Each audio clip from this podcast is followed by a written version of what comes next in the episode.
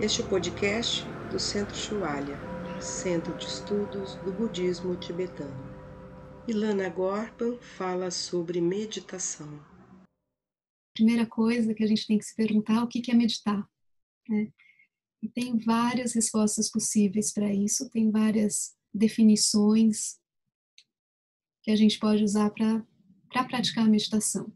Então, para a gente ter um, um chão comum aqui na nossa prática, a gente vai se basear na palavra tibetana que é Gon. E essa palavra é traduzida como meditar. Mas literalmente essa palavra quer dizer familiarizar-se ou habituar-se. Então a gente a partir daí pode entender a prática da meditação como um processo de se familiarizar com certas qualidades mentais. Então, gradualmente, a partir dessa prática, eu vou me familiarizando com certas qualidades mentais. Né? E é, é, dessa forma que a gente vai entender a meditação aqui. Né?